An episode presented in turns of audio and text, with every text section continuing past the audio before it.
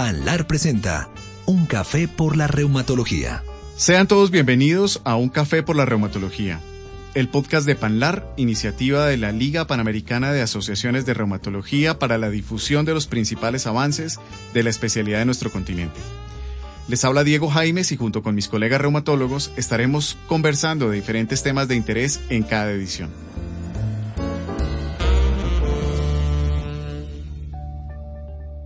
El uso de cannabis como medicamento ha presentado un importante cambio durante los últimos años, siendo actualmente evaluado como una posibilidad terapéutica para diversas patologías, entre ellas, por supuesto, las enfermedades reumáticas. Hoy, en un café por la reumatología, hablaremos acerca del estado actual del uso del cannabis medicinal, la evidencia científica para su uso clínico, patrones y experiencia clínica en la región. Junto con Carlo Vinicio Caballero, editor en jefe de Global Rheumatology, nos acompañan Darío Skublinski, internista, reumatólogo, doctorado en medicina, editor de la revista argentina de reumatología y actualmente coordinador de reumatología de Swiss Medical. Junto con él, la doctora Paola Cubillos, médica colombiana de la Universidad del Rosario, miembro fundador de Procanacol y enfocada en el uso de cannabis medicinal basada en la evidencia.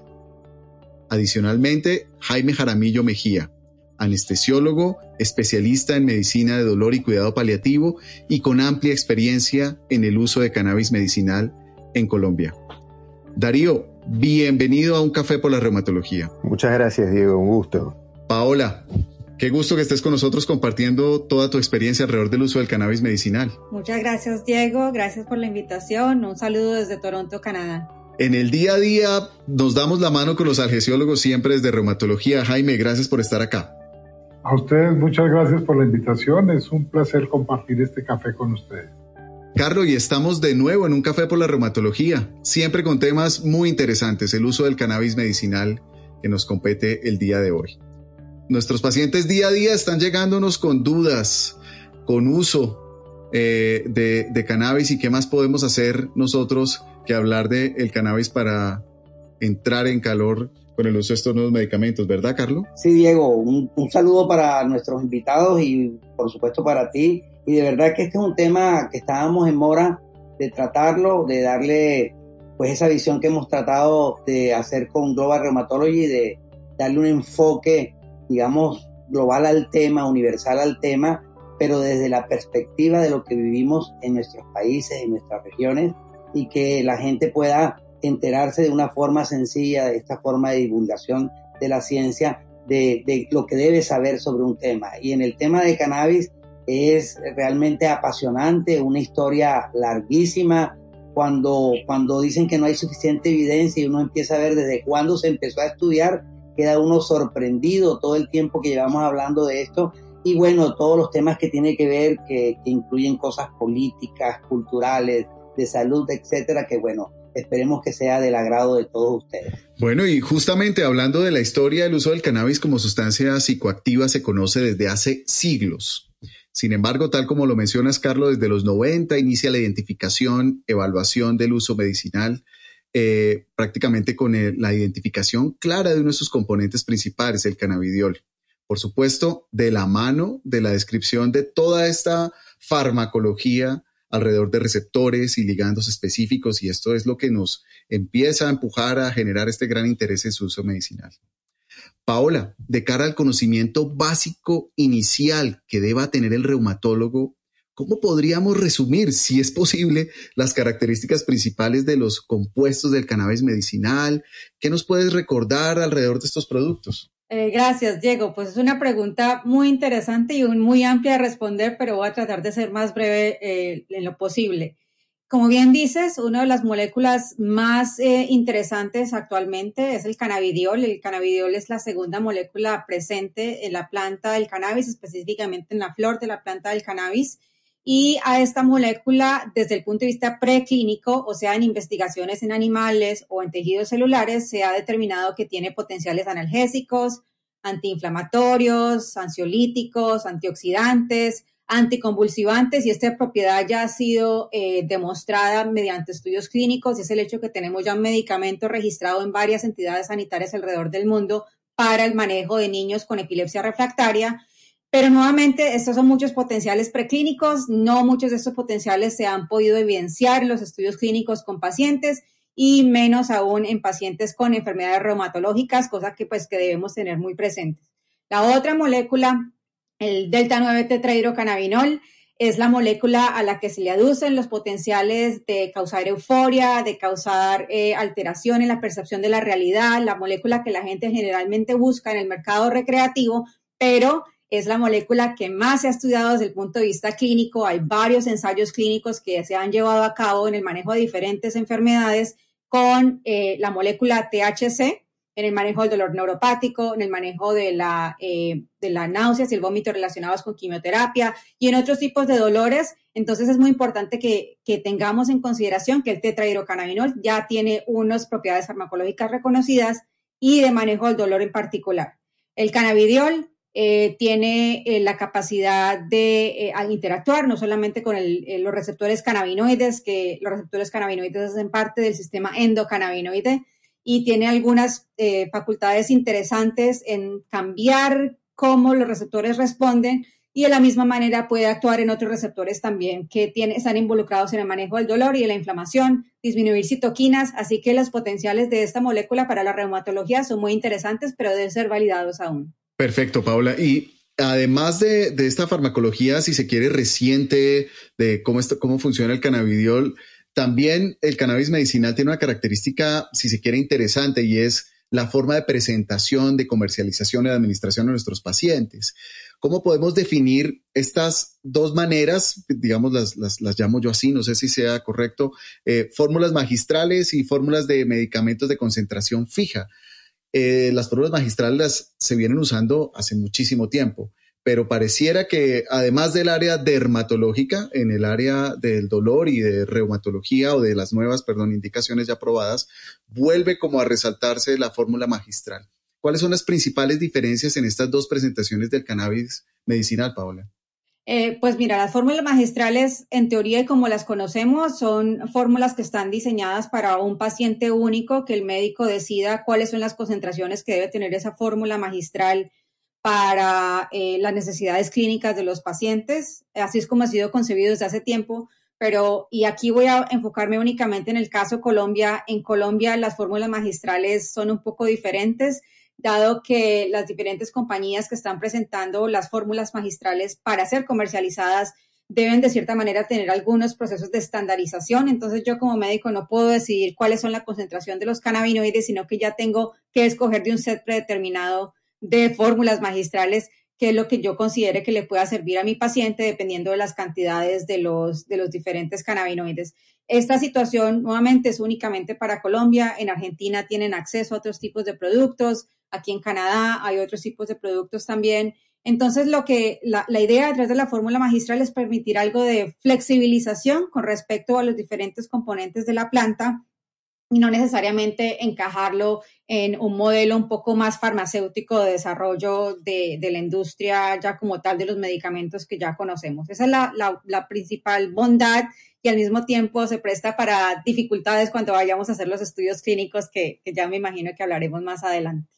Paola, a mí me llamó mucho la atención eh, la versatilidad, digamos, de la, del, cannabis, una, una planta que puede fumarse, puede comerse, puede beberse, eh, puede untarse, o sea, es, es, demasiado versátil. Y cuando leíamos sobre los compuestos, pues aparentemente hay más de 450 compuestos que tiene que pueden ser utilizados eh, medicinalmente y de estos hay unos 70 que llaman fitocannabinoides, que salen los, estos dos que hablamos, la, el tetraído cannabinol y el cannabidiol. Entonces, y, en todos no hay estudios. Entonces, aquí un poco si tuviéramos que concentrarnos en un aspecto específico de interés para, para la especialidad, para la medicina, para nuestros pacientes, cuál debería ser porque parece que es un mundo demasiado, le decía antes de, comenzar, demasiado amplio y queda uno como perdido y, no sabe qué hacer. Sí, totalmente de acuerdo, eh, Carlos. las posibilidades que presenta el cannabis son variadas y muchísimas, casi que ilimitadas, pero yo creo que para términos prácticos estamos hablando de, formular algo que los pacientes se sientan cómodos y con lo que nosotros nos sintamos cómodos, debemos enfocarnos en la proporción del tetrahidrocannabinol y del cannabidiol en las diferentes formulaciones que estemos utilizando. Nuevamente, esas son las dos moléculas más estudiadas desde el punto de vista preclínico y clínico. Eh, estas son las moléculas que sabemos cómo interactúan directamente con el sistema endocannabinoide para tener unos efectos fisiológicos interesantes. Y mientras sale la investigación en los otros cientos de compuestos, yo creo que es muy importante que nos enfoquemos en estos dos. Estos dos son los que vienen eh, reportados en los diferentes productos que tenemos eh, acceso en muchos países en Latinoamérica. Entonces, basados en esos dos, son los que yo pienso que tenemos una posibilidad de trabajar mientras le damos espacio a que los otros resultados de los otros compuestos vayan saliendo a la luz.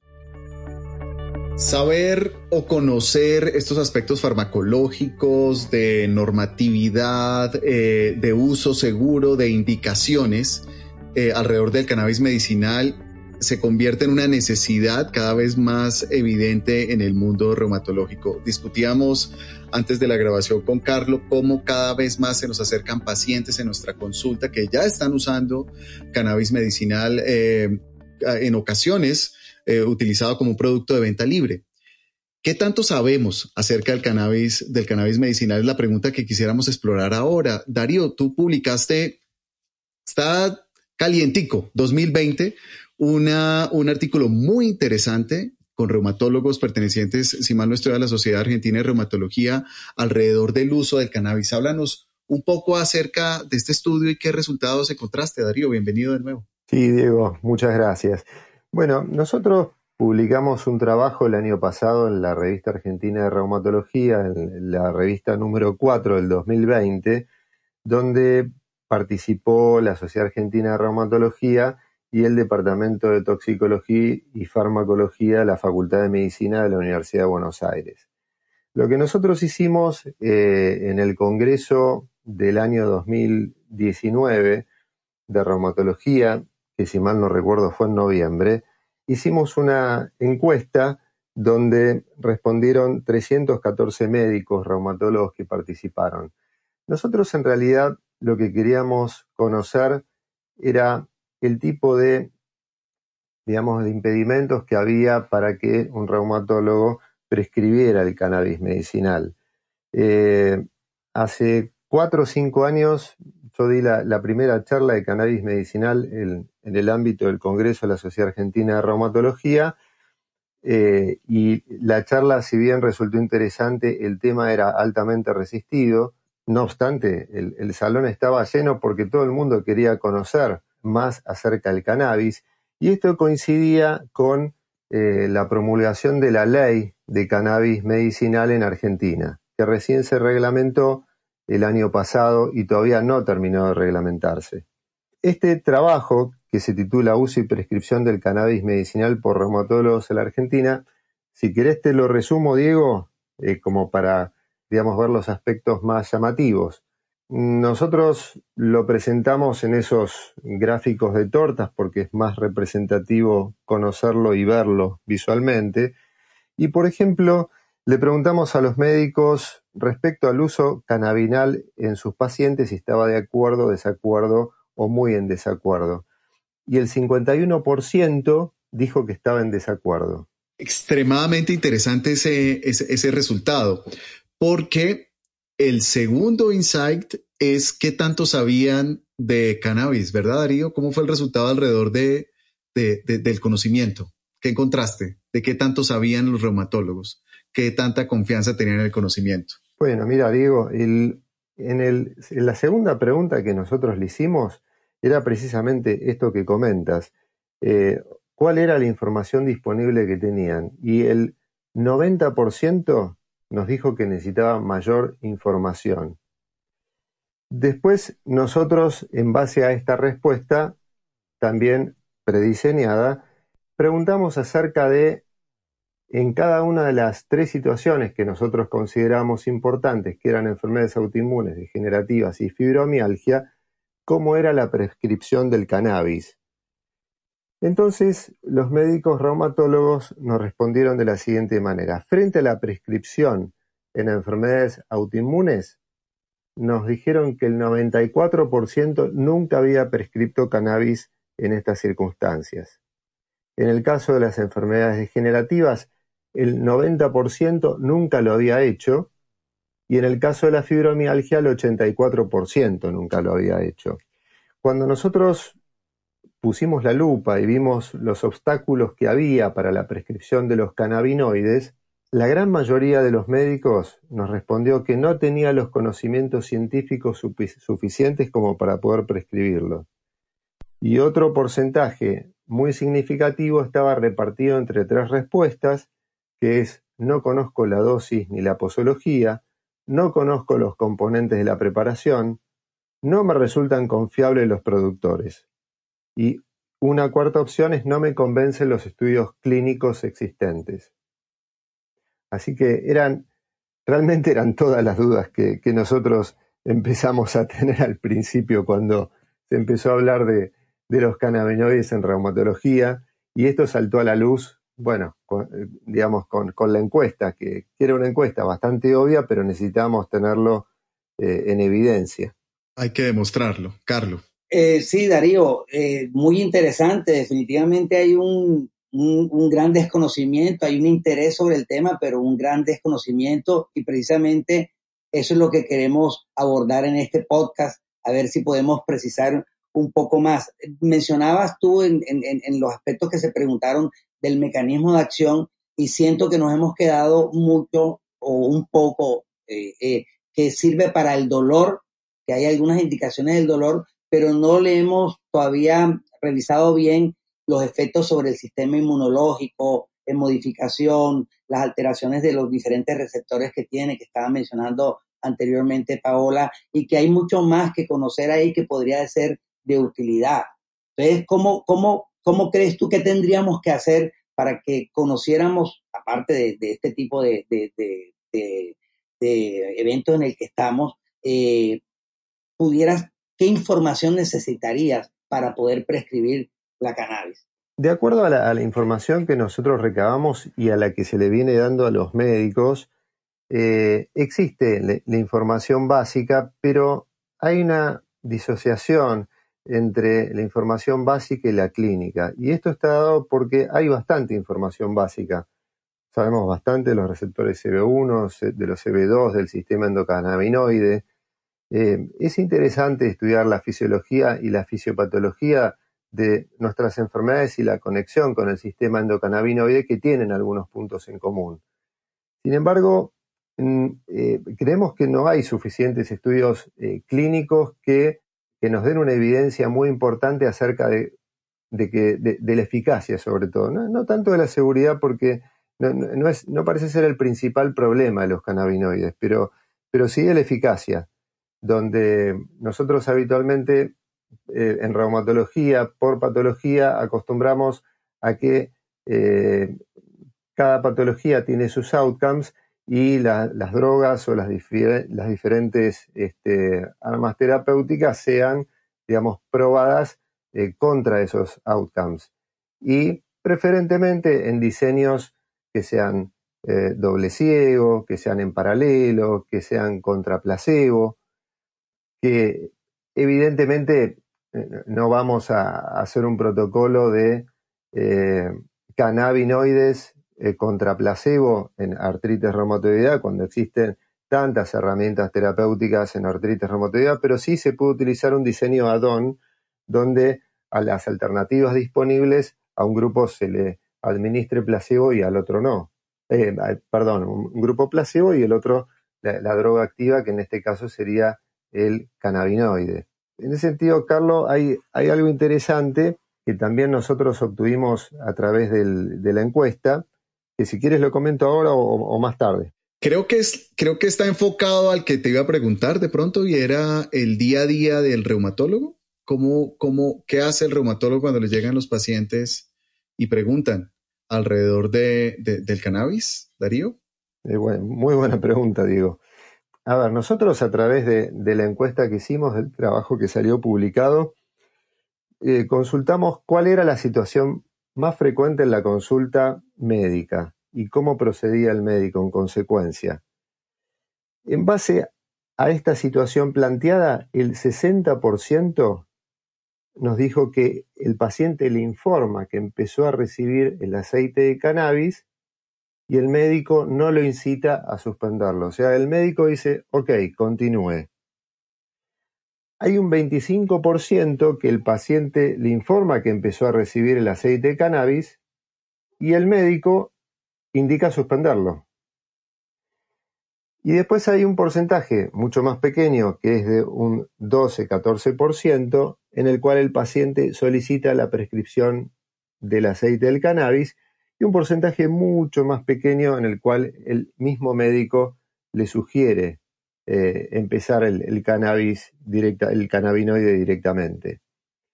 Por lo cual, digamos, tenemos todas las situaciones. Tenemos la situación en la cual el médico le indica la prescripción y tenemos también la situación en la cual el paciente lo solicita. Pero la más común de todas es que el paciente le dice al médico, doctor, estoy consumiendo este cannabinoide, ¿qué hago? Y entonces el médico, el 60% de los médicos le dice, bueno, continúe, continúelo. Y que parece lo, lo más razonable si el paciente tiene un efecto positivo dado que eh, los niveles de toxicidad que tiene el cannabinoide utilizado en forma médica son excesivamente bajos. Y que de pronto también va de la mano con esa necesidad de aumentar el conocimiento alrededor, alrededor del uso del cannabis, ¿verdad, Darío? Sí, sí, Diego. Eh, nosotros necesitamos, digamos, un poco más de evidencia como para eh, poder ver qué es lo que pasa en la vida real con, con los pacientes también necesitamos mayor cantidad de clinical trials. Eh, digamos, no, hay suficiente cantidad de, estudios con los cuales nosotros podamos eh, compararlo con otras drogas disponibles. Eh, es entendible porque viene desde otro lado el conocimiento de los cannabinoides. Pero no obstante, nosotros tenemos un pensamiento médico y a través de este pensamiento médico nosotros entendemos la, digamos, la farmacología desde la existencia de una fase 1, donde se utilizan, eh, digamos, estudios de farmacocinética para medir eh, cuál es la dosis máxima, la dosis mínima, los estudios de fase 2A para ver los rangos de dosis. Eh, esto realmente es muy dificultoso verlo en el caso de, de los cannabinoides. por eso, digamos, eh, yo creo que también hay, bastante resistencia por parte de la comunidad médica, que cada vez es menor la resistencia. Y yo creo que está dado en gran parte porque eh, se ve que, eh, que la seguridad es, bastante importante. Si, si fueran, digamos, componentes con baja seguridad o con muchos efectos adversos, es muy probable que la comunidad médica se hubiera puesto mucho más estricta y este 60% que vimos en el estudio que le dice al paciente que continúe, en realidad, si no fueran drogas seguras, este 60% sería un 10%. Con seguridad. Carlos. Tal vez tendríamos que, hacer o promover estudios de este tipo para poder, digamos, clarificar bien el, uso en nuestro campo, ya que hay un interés, ya que sabemos que hay moléculas que, que no tienen el efecto este psicodélico, etcétera, y si tienen un efecto terapéutico, ya que vemos que de pronto nos estamos quedando atrás de lo que la gente está haciendo, se está moviendo un mercado gigantesco, un negocio, porque, porque realmente uno empieza a ver los, las cifras y hay un negocio del cannabis, y entonces, ¿qué tanto es una inflada para el negocio y qué tanto es una realidad? Yo creo que en este momento con lo que tú estás diciendo y, lo que uno lee, no hay, digamos, una, una suficiente evidencia para uno decirle a un paciente, usted se va a mejorar con esto en nuestra área, usted va, a, puede que le sirva o no, pero tenemos que ser cautos, es la única recomendación que podríamos dar. No hace daño y este es lo que le recomiendo porque es lo que le eh, escuché en el podcast de Global Rheumatology que que eran las mejores preparaciones que se podían tomar, etcétera, y que, y que, y que bueno, eh, ahí vamos, sí, pero luego al final las conclusiones seguramente nos van a decir cómo ven esto a cinco años. ahora que terminemos, cómo ven esto que está ocurriendo de aquí a cinco años y qué tenemos que hacer eh, para dar pasos en la dirección correcta. A propósito, Carlos, eh, quisiera retomar con Jaime qué dice la evidencia alrededor del uso de las, de las indicaciones, del uso y las indicaciones del cannabis medicinal. Jaime, aunque muy modestamente en el saludo nos lo decía, pero eh, desde mi percepción es uno de los expertos en el país en el, en el uso de cannabis medicinal, no solamente por su formación, ¿sí? muy de la mano la gesiología, el cuidado paliativo, con ofrecerle las, las opciones disponibles para mejorar finalmente la calidad de vida de nuestros pacientes, algunos en unos estados muy avanzados de su enfermedad donde las opciones se van disminuyendo, pero, pero él, él, él tiene muchísima experiencia en el uso de cannabis medicinal en nuestro país. Y quisiera, dándote la bienvenida, Jaime, empezar por preguntarte cuáles son las indicaciones aprobadas hoy, basado en la evidencia hoy, cuáles son esas recomendaciones respecto al uso del cannabis medicinal. Si nos atenemos a las guías hechas por las autoridades nacionales del Reino Unido, de Australia, de Canadá, son cinco o seis. La más reconocida, la más avanzada, es el tratamiento de la epilepsia refractaria, sobre todo en menores de 25 años, especialmente en niños con síndrome de Dravet y Gastón-Lennox. Es, digamos que, la única indicación aprobada por la FDA para ese tratamiento. En segundo lugar está el dolor y la espasticidad relacionada con esclerosis múltiple. Eh, para eso eh, las concentraciones, hay varias preparaciones en el mundo que básicamente combinan THC y CBD en soluciones sublinguales para spray transmucoso. En ese nivel ya hay varias preparaciones comerciales con eso. En tercer lugar está el tratamiento de la náusea y el vómito inducido por quimioterapia y de la mano de la fatiga, la pérdida de peso, la caquexia y muchos síntomas relacionados con los estados terminales o con las enfermedades sin posibilidad de curación. Es una indicación que aunque no tiene una evidencia muy sólida sobre sus beneficios en cuanto al alivio del dolor, en cuanto al manejo integral del paciente, porque se matan varios pájaros de un tiro, el paciente duerme mejor, está más tranquilo, tiene menos, menos, miedo a la muerte, eh, come mejor, eh, se mancia menos. La indicación del el dolor es una indicación con moderada evidencia, es la más usada, y la más controversial es el tratamiento de los trastornos mentales especialmente ansiedad, trastornos del sueño y trastornos por uso de sustancias. Esas son como las seis las indicaciones más reconocidas para el tratamiento del cannabis en este momento. Jaime, en, términos generales, tal vez dos preguntas en una. La primera, ¿nos podrías describir cómo es tu día a día en, relación al uso del cannabis? Y la segunda es, ¿qué opinión te merece estos resultados de, que, nos muestra Darío alrededor de la, la percepción que tienen nuestros colegas argentinos alrededor del, del uso de este medicamento. Sí, bueno, yo en realidad del que diga que tiene mucha experiencia con cannabis en Colombia está mintiendo, porque la, ley fue aprobada hace cinco años, pero solamente hasta hace un año hay productos y en realidad pues práctica clínica con pacientes hay hace menos de un año. Yo, yo en este transcurso de este año he visto más o menos 200 pacientes. Eh, eso no es experiencia, ¿sí? Y eh, pues llevo leyendo y estudiando el tema cuatro o cinco años como cualquier médico interesado, de modo que digamos que soy un usuario promedio. No, no, no he hecho investigación en, desarrollo, ni investigación clínica, ni nada. Entonces, eh, desde mi perspectiva como un médico clínico, usuario promedio, eh, yo entiendo a mis colegas. Nosotros cuando estudiamos medicina el sistema cannabinoide no existía. Eso es un invento reciente. Eh, cuando, cuando usted compara lo que hay sobre el cannabis con lo que hay sobre los AINES o los opioides como analgésicos, pues está en pañales. Cuando usted compara todo el, todo el antecedente cultural y social con respecto a la drogadicción y la delincuencia y la historia negra del cannabis, que la tuvo el opio en un momento dado, pero y lo está volviendo a tener con la crisis de los opioides. Eh, y, por otro lado, pues digamos que uno para a uno le gustaría tener un número necesario a tratar con más de 10.000 pacientes año. Y creo que todos los pacientes de todos los estudios clínicos publicados no suman 10.000 pacientes. Entonces, digamos que la, la, la seguridad, la certeza de que la droga no le va a hacer daño al paciente no la tenemos y eso nos hace ser muy cautos. ¿Cuál es el principal, la principal indicación con la cual tú has, has indicado el uso de cannabis?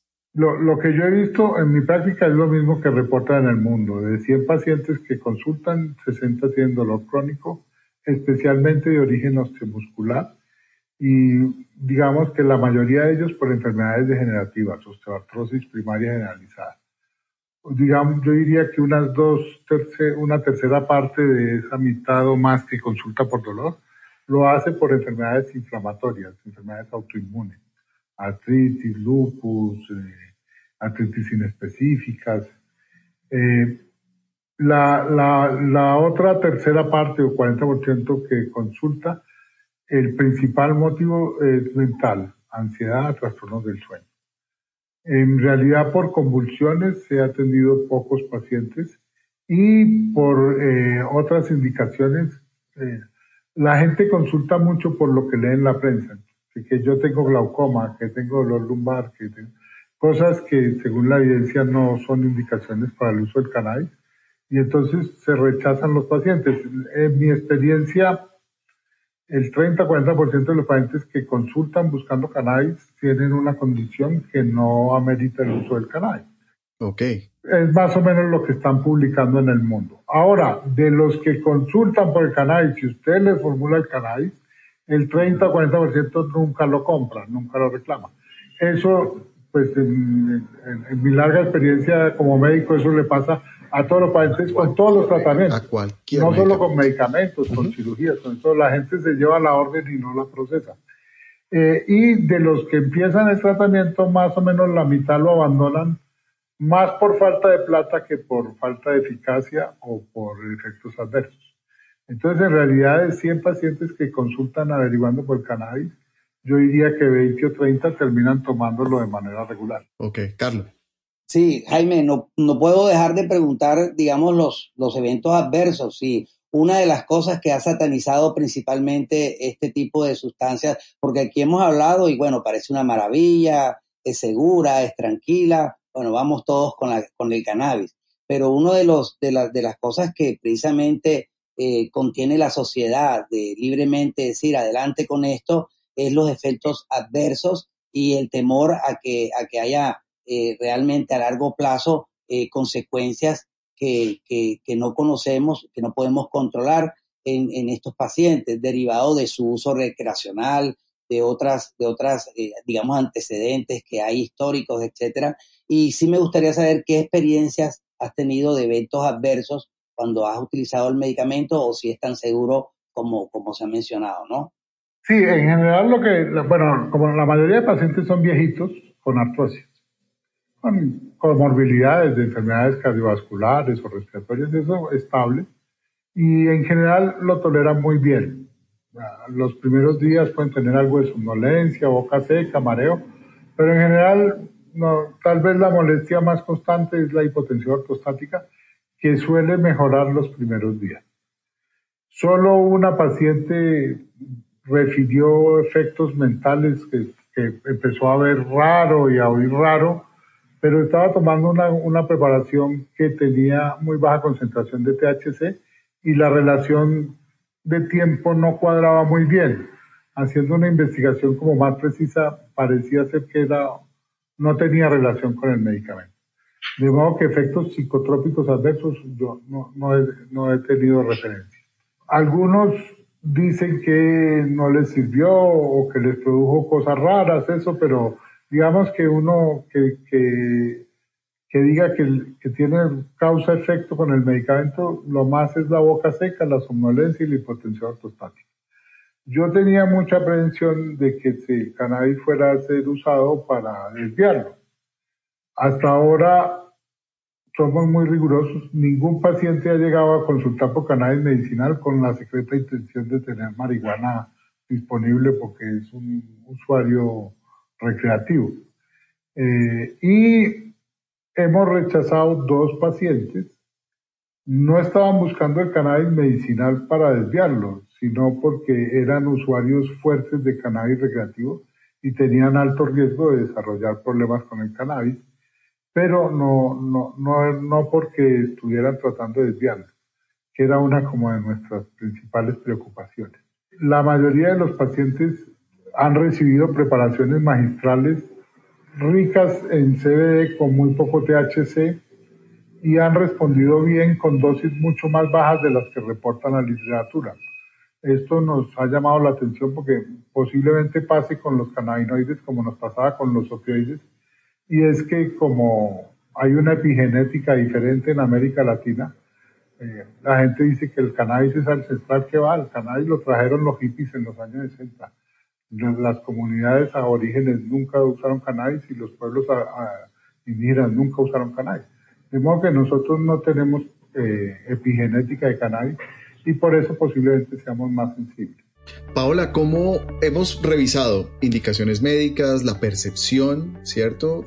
Un poquitín, pues, eh, de, de, farmacología, si se quiere, la ah, experiencia que, nos, que amablemente nos comparte Jaime, pero ¿cómo estamos en regulación? Cómo estamos en la, en la región alrededor de los entes reguladores, aprobación, cómo, cómo ves, cómo puedes, puedes decir que estamos frente en el continente frente a eso, frente al, estado de aprobación del uso de cannabis medicinal? Pues una cosa yo creo, Diego, que debemos reconocer es que los estados alrededor del mundo están respondiendo a el clamor, si se quiere, de los pacientes por querer acceder a cannabis de tipo terapéutico y están respondiendo en esa medida.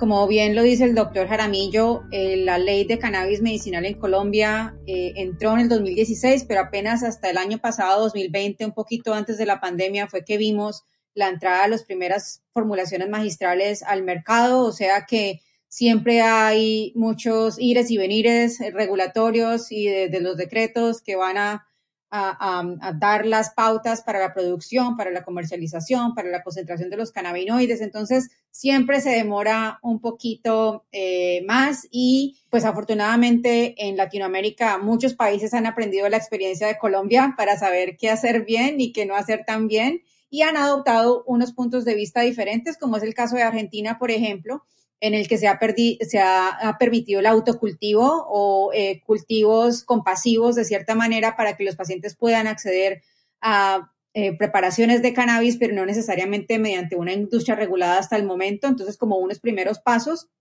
Entonces, cada país pues ha regulado dependiendo de sus características y de sus circunstancias. Ha habido un gran énfasis, como lo hablé al principio, en la utilización del cannabis en lo que se considera no psicoactivo, y lo digo no psicoactivo entre comillas, porque sabemos que el cannabidiol tiene un potencial de alterar el, estado de ánimo de las personas y por lo tanto científicamente y médicamente es psicoactivo, pero para la, para la legislación no lo es. Eh, y por ese lado entonces se ha centrado mucho el desarrollo de la industria, el desarrollo de la legislación, permitiendo también la entrada de otros productos como productos cosméticos o inclusive en Colombia ya próximamente tendremos, yo creo, la utilización industrial o a lo mejor en suplementos alimenticios de esta sustancia no psicoactiva para permitir un poco la, flexibilización de la comercialización. Em, una cosa interesante que sí me gustaría a mí eh, comentar, sabiendo que yo estoy actualmente aquí en Norteamérica, es que a medida que van entrando las regulaciones de cannabis de uso adulto, las personas registradas para recibir cannabis medicinal disminuyen paulatinamente en el tiempo. Entonces, ahí hay algo interesante que debemos considerar si es que las personas en realidad necesitaban cannabis medicinal o estaban accediendo al cannabis medicinal por otros propósitos, o es que la línea, la, la ruta de menos resistencia, que es la del cannabis de uso adulto, los pacientes pueden tener acceso a ella más fáciles, se están automedicando. Entonces hay consideraciones que tener en cuenta a medida que el mundo va avanzando hacia la regulación del cannabis en general. Paola, yo quería, eh, aprovechando que tú estás en Canadá y Canadá ha sido un líder en el tema a nivel mundial y, prácticamente también en investigación en muchas áreas, las empresas son canadienses y todo, es un poco lo, que viene, pero también siento, sabes, la epidemia de opiáceos que ha habido en, los Estados Unidos y en, Norteamérica en general, una, una verdadera epidemia de verdad de, de proporciones eh, de gran magnitud y que se, de alguna forma se quiere cambiar esa adicción a los opioides por algo diferente y en este caso entra el cannabis ahí en juego. Entonces, detrás de eso también parece ver algo, algo de esto. No sé qué pienses, pero ¿qué podemos esperar de lo que ha sucedido en Canadá que pueda replicarse para bien en nuestros países y qué no debe replicarse de lo que está sucediendo en Canadá? Creo que el, eh, pues estamos, sí, definitivamente, pues Canadá ha sido un pionero en establecer un canal eh, legal para el acceso del cannabis de tipo terapéutico por los diferentes pacientes, pero ahora el enfoque es más en el cannabis eh, de uso adulto y la industria ha volcado ahora sus esfuerzos en esos canales de comercialización y de cierta manera, desafortunadamente para nuestros pacientes, los pacientes se están quedando un poco atrás y se están quedando un poco relegados, cosa que pues personalmente no estoy eh, de acuerdo, pues se suponía que estábamos estableciendo una industria de cannabis medicinal, pero nuevamente el entusiasmo se ha ido por eh, fines, intereses económicos, ha ido para el otro lado. Yo creo que es muy importante entonces que en Latinoamérica eh, rebustezcamos de cierta manera la, los mecanismos de la generación de la evidencia para que médicos como el doctor Jaramillo, como el doctor Skublinski, estén cada vez más enterados de cuáles son los potenciales y poder tener unas, eh, unas, eh, una visión un poco más completa de lo que puede hacer los cannabinoides para los diferentes tipos de pacientes para que los podamos considerar desde el punto de vista terapéutico como herramientas válidas y no solamente como una moda como se ha adoptado actualmente en algunos países. Yo creo que eso es muy importante si es que queremos en realidad eh, aprovechar las potenciales terapéuticos que nos está dando la planta del cannabis y mucho de eso, y aquí voy a poner mi, mi tinte político porque no puedo dejar de hablar de lo que yo pienso es la responsabilidad del Estado al abrirles el campo a los cannabinoides de uso terapéutico, yo creo que también es su responsabilidad de apoyar la investigación y más que todo la investigación clínica, la investigación comparativa, para que podamos tener esa información para que los médicos estén mucho más cómodos porque uno adopta una responsabilidad asumiendo la prescripción de un medicamento. Entonces es menester que, que los entes que le están abriendo la puerta al cannabis medicinal también ayuden y apoyen la investigación para que esta línea pueda seguir desarrollándose de la manera como debe ocurrir, con el respeto a la autonomía de los pacientes y a la autonomía de los médicos también. Me parece muy, muy importante lo, lo que estás diciendo y, y, de verdad da tranquilidad escuchar eso porque también, y te pregunto, decías algo de la parte política, pero ¿qué interés puede haber de pronto en el tema de legalización de las drogas el primero legalizar el uso medicinal y luego decir, bueno, si sirve para medicina, pues sirve para lo demás. Entonces, es como un como pasos para poder cambiar la percepción de la sociedad frente a medicamentos que por alguna razón fueron considerados ilegales. Y ahí es donde tenemos que aportar la evidencia, donde tenemos que aportar los trabajos, donde tenemos que darle seriedad al tema, que es lo que se busca. Entonces, eh, no sé qué tanto crees que puede haber de esto. Decías del uso adulto, se refiere al, a los, a los... Recreativo. Al recreativo.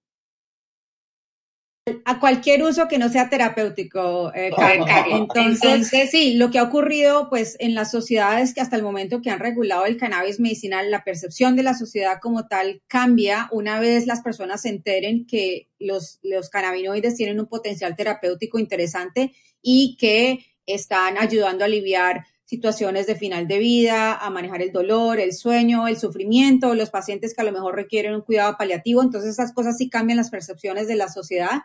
Eh, y eso ha dado pie a que poco a poco tengamos una, una conversación un poco más directa y con menos tabús alrededor del cannabis de otro tipo de usos.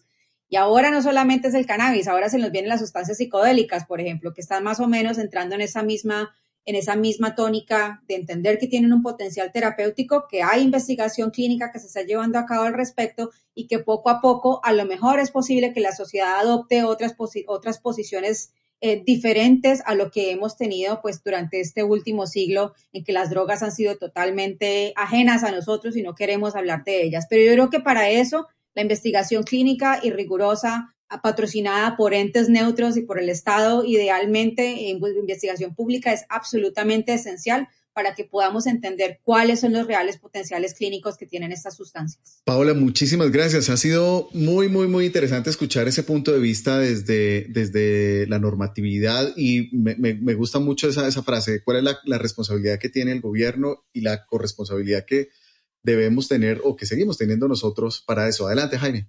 Sí, yo, yo creo que hay como el interés de que los cannabinoides resuelvan la crisis de los opioides. Yo creo que esa es una concepción errónea porque, la, como dicen aquí en Colombia, la calentura no está en la sábana. Así eh, es. Y no, no, hay que coger a patadas el sofá de la infidelidad. la crisis de los opioides fue ocasionada por el muy mal comportamiento de la industria farmacéutica, el peor comportamiento de la comunidad científica y una sociedad que está enferma de, sus valores morales. Eso no fue culpa del opio así como no es culpa de la, de la cocaína el, narcotráfico. Los pueblos americanos usaron la cocaína como planta sagrada con usos medicinales durante 20.000 años sin problema. Los pueblos asiáticos usaron el opio durante miles de años sin problema. El problema es cuando usted cree que en una pepa está la solución a todas las enfermedades y a todos los males y que entonces si yo tengo dolor me tomo esa pepa y me quita el dolor, pero yo no tengo que hacer nada más. No tengo que bajar de peso, ni tengo que hacer ejercicio, ni tengo que cambiar mis hábitos de vida, ni tengo que reconsiderar la manera como trabajo, ni como produzco. ¿sí? Eh, y eh, claro, hay una pastilla de la felicidad y hay un laboratorio que se la vende. Entonces, mientras no cambie esa concepción de la medicina, cualquier sustancia va a ser peligrosa. Eh, entonces no es el cannabis o el opio o la cocaína lo que es peligroso. Lo que es peligrosa es la concepción mercantil de la salud y la medicalización de la vida. Totalmente de acuerdo, Jaime. ¿Y qué mensaje final tendrías tú, Darío, para la comunidad reumatológica y los que nos escuchan alrededor de, del cannabis medicinal? Bueno, digo, es, es una excelente pregunta ¿Cuál es el mensaje que uno debe dar hacia la comunidad médica respecto al uso medicinal del cannabis? Porque, a ver, desde el punto de vista reumatológico, que es desde el lugar donde yo hablo, eh, tenemos una evidencia eh, que no es excesiva, eh, tenemos una evidencia que no iguala al, al, resto de las opciones terapéuticas que tenemos, pero uno tiene que tener la mente abierta es un nuevo mecanismo de acción, si bien son drogas milenarias, eh, solo conocemos su mecanismo de acción desde Mechulán hace 50 años, eh, conocemos los receptores cannabinoides desde hace 20 nada más, eh, entendemos que interactúan con el sistema inmune y con los mecanismos del dolor. entendemos, por lo que decía también hace un ratito la doctora Cubillos, que en realidad no hay que quedarse solamente con el cannabidiol, sino que también existe la posibilidad de que derivados del THC puedan tener efecto eh, terapéutico, sobre todo en la analgesia. Y realmente lo que nosotros desde el punto de vista de, la comunidad médica podemos hacer fuerza es en hacer estudios, en principio estudios de bajo costo, que son estudios de vida real, eh, y en segundo lugar, como también decía la doctora Cubillos, lo que tenemos que hacer es el esfuerzo de que a través de estudios, y ahí coincido plenamente, no subvencionados por la industria farmacéutica, puedan llevarse adelante este tipo de análisis de qué, eh, digamos, cómo les va a los pacientes, pero en ese sentido tenemos que orientarnos a los outcomes de cada una de las enfermedades que nosotros atendemos, porque si nosotros hacemos una valoración general sin evaluar en forma particular, va a ser muy difícil valorar la eficacia que tienen estas drogas. Carlos, una necesidad apremiante, generar más evidencia clínica